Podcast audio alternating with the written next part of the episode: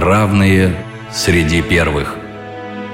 Передача о писателях и литературных героях, чья инвалидность не стала препятствием для высоких достижений. У микрофона вице-президент Всероссийского общества слепых Олег Смолин.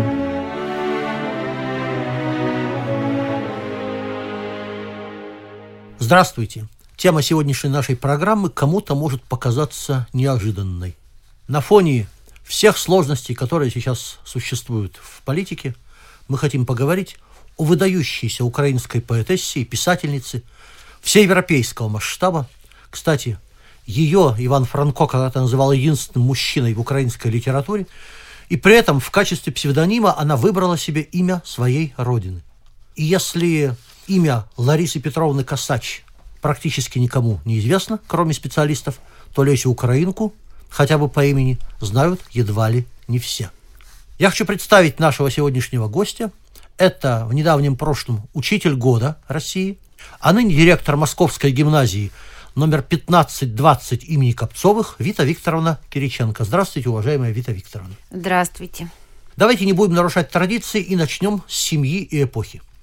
Леся Украинка родилась в 1871 году в городе, который теперь носит название Новоград-Волынский. Э, нужно сказать, что очень многое, что впитала, вобрала в себя Леся Украинка, оно зародилось, формировалось именно в семье. Мама ее, Драгоманова Косыч Ольга Петровна, она из дворян Полтавской губернии, удивительная женщина. Она сама была писательницей, этнографом, публицистом, публиковалась под псевдонимом Лена Пчилка. Издавала альманах э, «Первый венок», вошла в историю украинской фольклористики, была удивительно образованным, разносторонне образованным человеком и во многом повлияла на формирование мировоззрения, на образование своей дочери, всех своих детей. Отец Косыч Петр Антонович, он был из дворян Черниговской губернии, он начинал свою службу со статуса коллежского секретаря, а со временем был произведен действительно статские советники. Помещик, э, который оставил о себе след как человек тоже необычайной эрудиции, разносторонне образованный, увлекавшийся литературой, музыкой, живописью. В семье очень часто э, проводили музыкальные концерты, литературные вечера, собирался цвет местной интеллигенции, неравнодушен был к искусству во всех его областях. И, безусловно, э, на детях не могла не отразиться атмосфера творчества, атмосфера созидания. Вита Викторовна, в нашей программе представлены литераторы с ограниченными возможностями здоровья. Почему в ней оказалась Леся Украинка? У Леси Украинки удивительная судьба, человеческая судьба, жизнь, которая, мне кажется, может послужить примером человеческого духа, силы духа, стойкости, умения быть человеком с большой буквы при всех обстоятельствах, при всех изменениях в жизни, в судьбе от которых не застрахован никто. Если обращаться к источникам, то можно заметить, что в различных источниках они содержатся противоречивая информация. Э, в одних э, книгах можно прочитать, что до 10 лет Леся была здоровым, жизнерадостным ребенком, в других утверждается, что она уже с ранних лет была очень э, в детстве хрупкой, слабенькой девочкой. Но началось все в возрасте 10 лет, она очень серьезно заболела. В 1800 1981 году в возрасте 10 лет появились очень сильные боли в ноге, которые потом перешли в боли в руках, и сначала поставили ошибочный диагноз, пытались лечить. В соответствии с этим диагнозом оказалось, что у Леси туберкулез костей, очень страшное заболевание, и уже в возрасте 12 лет ей сделали первую операцию, прооперировали руки, удалили кости, зараженные туберкулезом. Операция оказалась неудачной, оказалась искалеченная рука, и э, вся последующая жизнь Леси, она связана с этой болезнью. Со временем прибавилась болезнь очень тяжелая, туберкулез почек. И э, надо сказать, что у этого заболевания бывают периоды ремиссии, бывают э, различные э, периоды обострения и уступки болезни – Но Лесе пришлось всю жизнь жить с этим диагнозом, и нужно сказать, что очень в тяжелом состоянии, уже в возрасте 42 лет, в 1913 году ее не стало. Ну да, то есть всю жизнь бороться с этими самыми ограниченными возможностями здоровья, как и другие, с помощью неограниченной силы духа. Вита Викторовна, творчество Леси Украинки тесно связано с общественными движениями своего времени. Не могу обойти вопрос о ее взглядах. Каждое направление стремится сделать ее своей. К какому же направлению она на самом деле была ближе – к национал-либералам, к народникам, к социалистам, или просто э, не имея каких-то жестко выраженных политических взглядов, она просто тосковала по свободе своей родины. Мне ближе последнее утверждение. Надо начать с того, что очень многие родственники Леси Украинки, э, ее родители, ее дядя, очень известный ученый Драгоманов Михаил Петрович, э, были людьми с активной жизненной позицией. И э, Леся всю жизнь общалась с такими же людьми. И, безусловно, на ее мировоззрение наложила отпечаток эпоха и то, чем жили люди вокруг.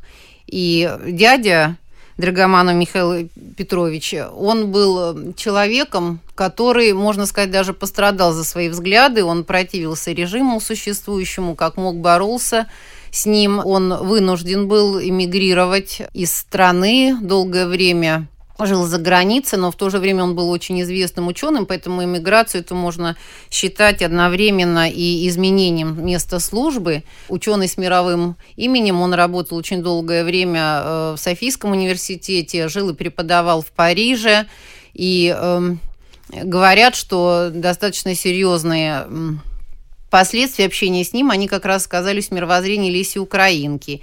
Ее тетя, которая была сослана за покушение на шефа жандармом на каторгу, в ссылку. То есть, то... фактически народоволка, да? Ну вот очень разные направления угу. нашли отражение в деятельности тех людей, которые ее окружали. И как раз э, в связи вот э, с арестом тети, с этой историей, э, Леся написала свое первое стихотворение в возрасте 9, считается, 10 лет, «Надежда», с которого, по сути, началась ее литературная деятельность. Другое дело, мне кажется, было бы неправильным говорить об э, каком-то ограничений во взглядах Леси Украинки, ярко выраженных, потому что э, благодаря своему кругозору, тому, что она, безусловно, по мировосприятию и по своей деятельности она принадлежала не только и принадлежит сейчас не только украинской, европейской культуре, она принадлежит мировой литературе и культуре. И это отразилось на ее взглядах тоже. У нее есть взгляд, э, такая фраза замечательная, в том смысле, что, на мой взгляд, она очень много объясняет ее мировоззрении. Она говорила, что чем я своими словами пересказываю близко к тексту, что чем больше плата, за революцию, тем дольше ее результаты. Но когда ты смотришь на эти результаты, ты иногда понимаешь, что самое главное сохранить культуру человеческую, достижение цивилизации, а э, не решать некие семиминутные задачи.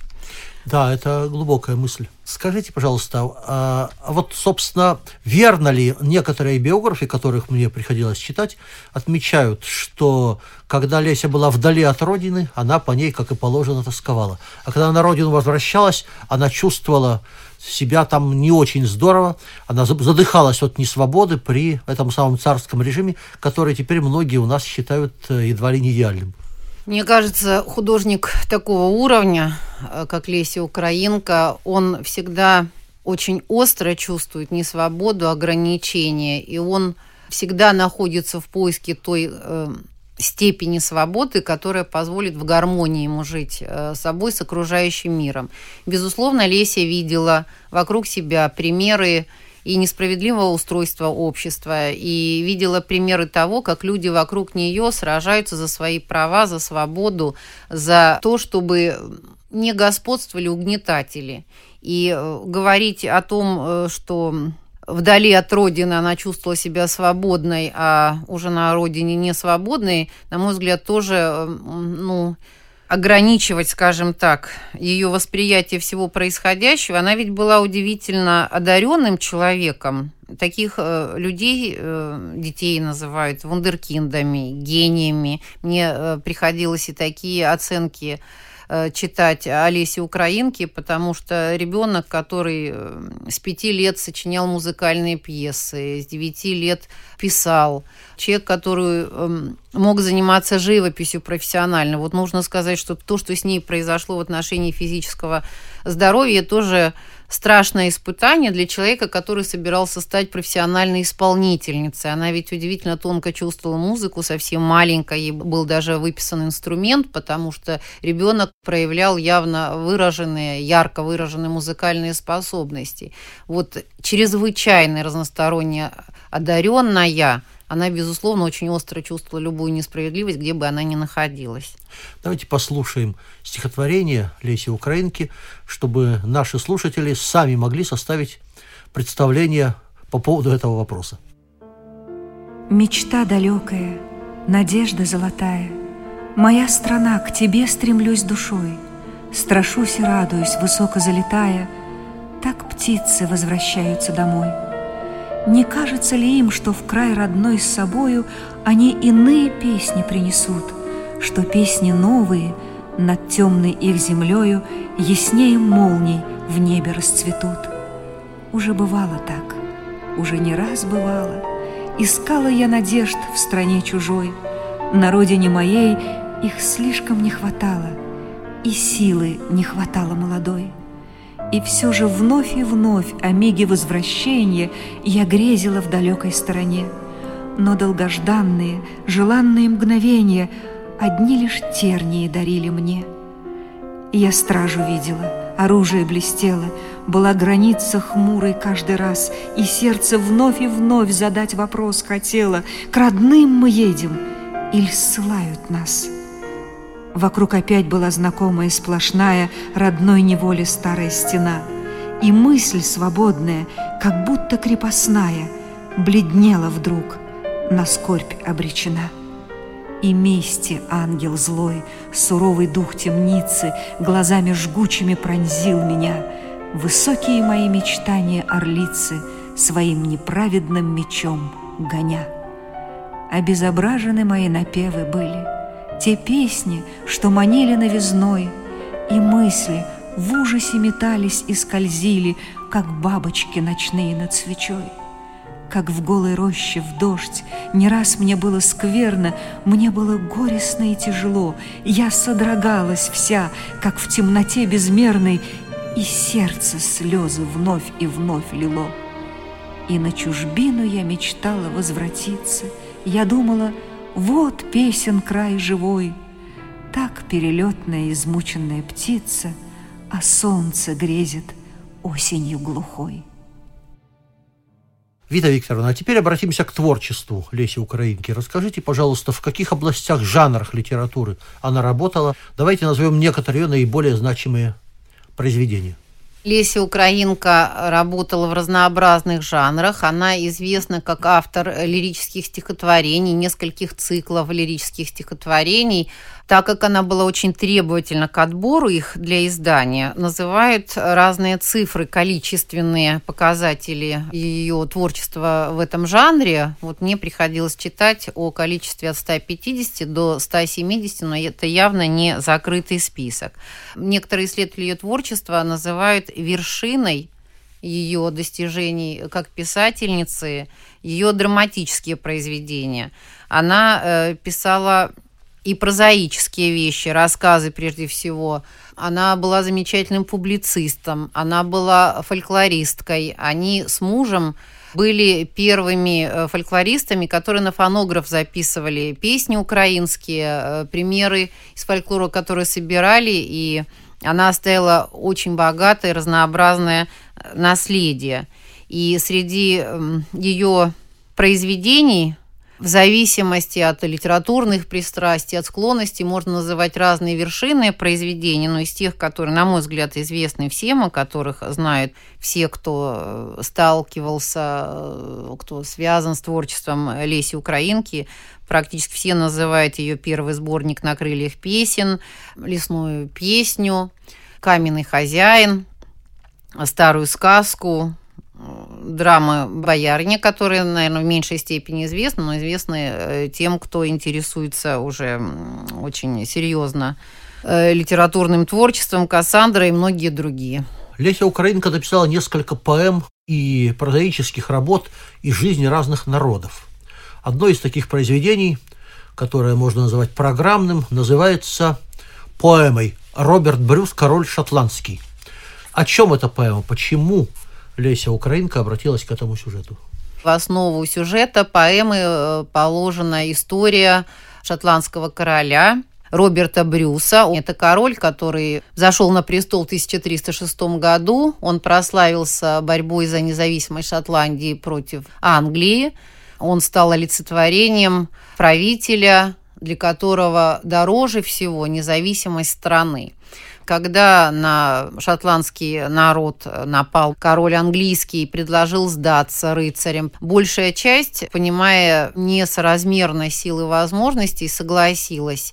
И только Роберт э, Брюс, он отказался жить в порабощении, и он собрал рать из простых обычных людей и с этим войском выступил против армии рыцарей английского короля. Еще раз обращу внимание наших слушателей. Рыцари испугались, а король возглавил армию простолюдинов.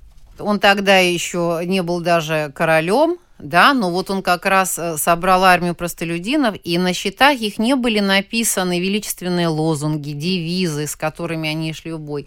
Ими руководило желание быть независимым, желание быть свободным. Роберту удалось э, победить и его избирают королем, и когда его избрали, часть общества, тех же простолюдинов и среднего класса, она обратилась к нему с речью. Они сказали, мы э, тебя выбрали, но мы тебя и не свергнем, если ты поступишься теми принципами, на которых э, основана наша сегодняшняя договоренность. Я думаю, правильное обращение к любому политику, от президента до депутата парламента. И я позволю себе прочитать, если можно, небольшой отрывок на украинском языке из этой поэмы, но мне кажется, даже те, кто не знает языка, поймут, о чем речь идет.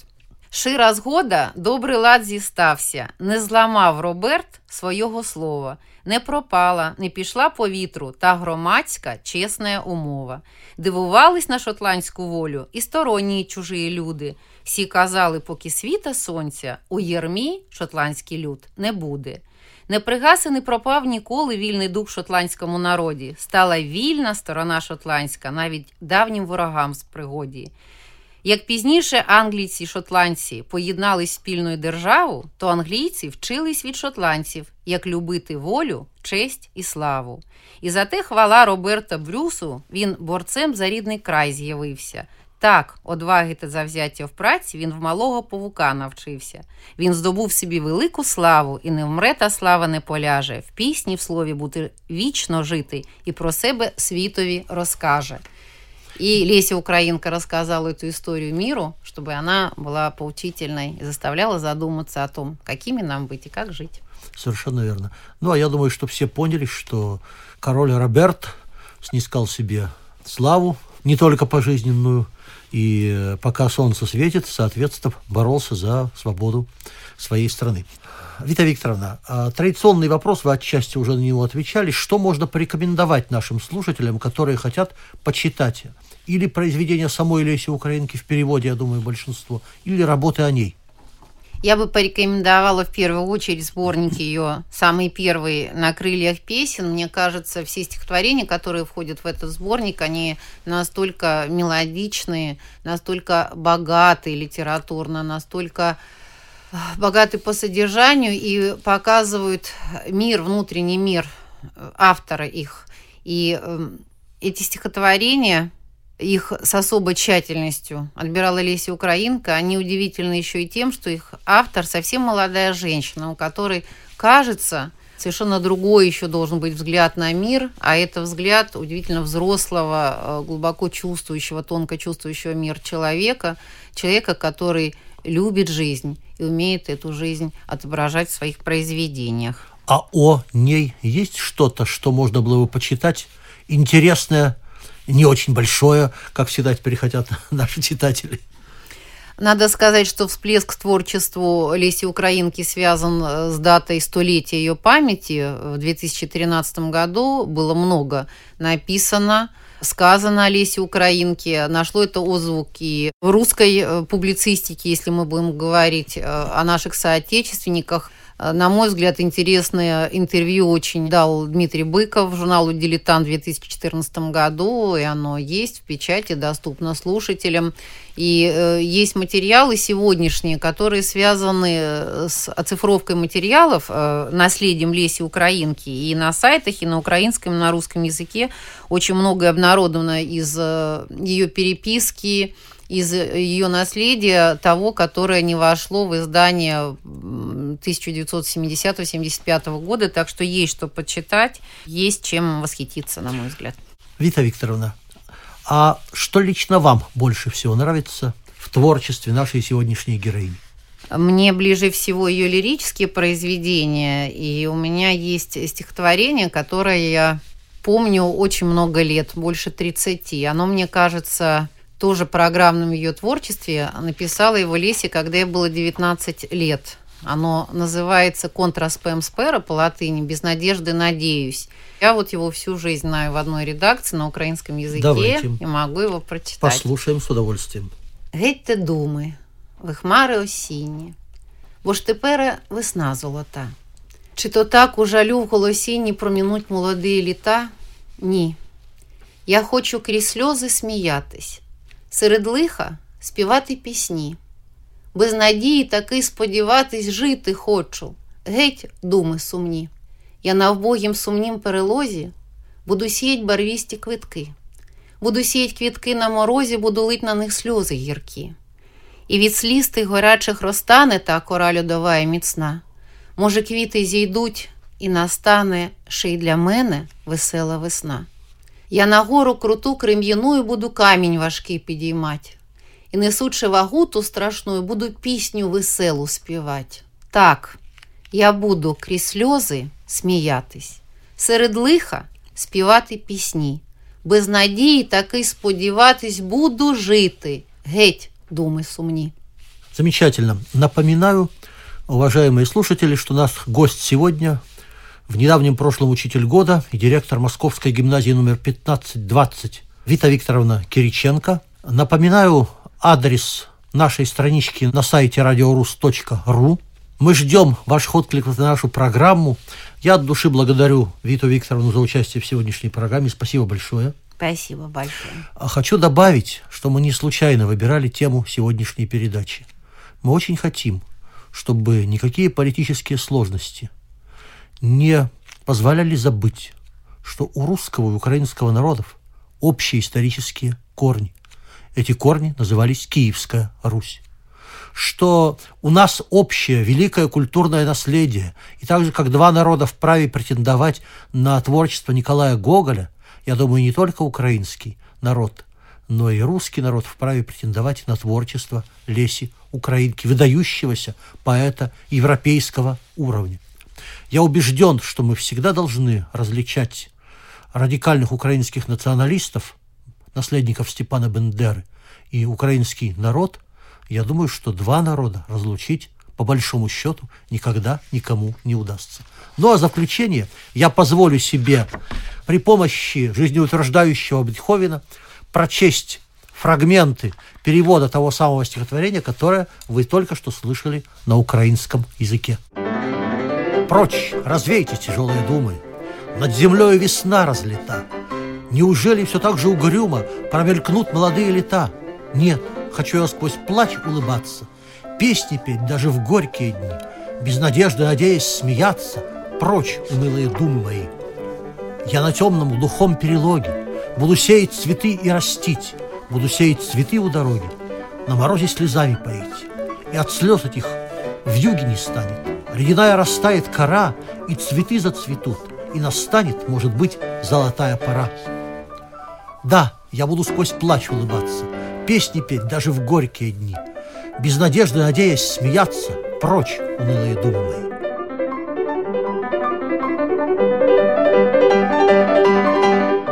Программа создана при финансовой поддержке Федерального агентства по печати и массовым коммуникациям.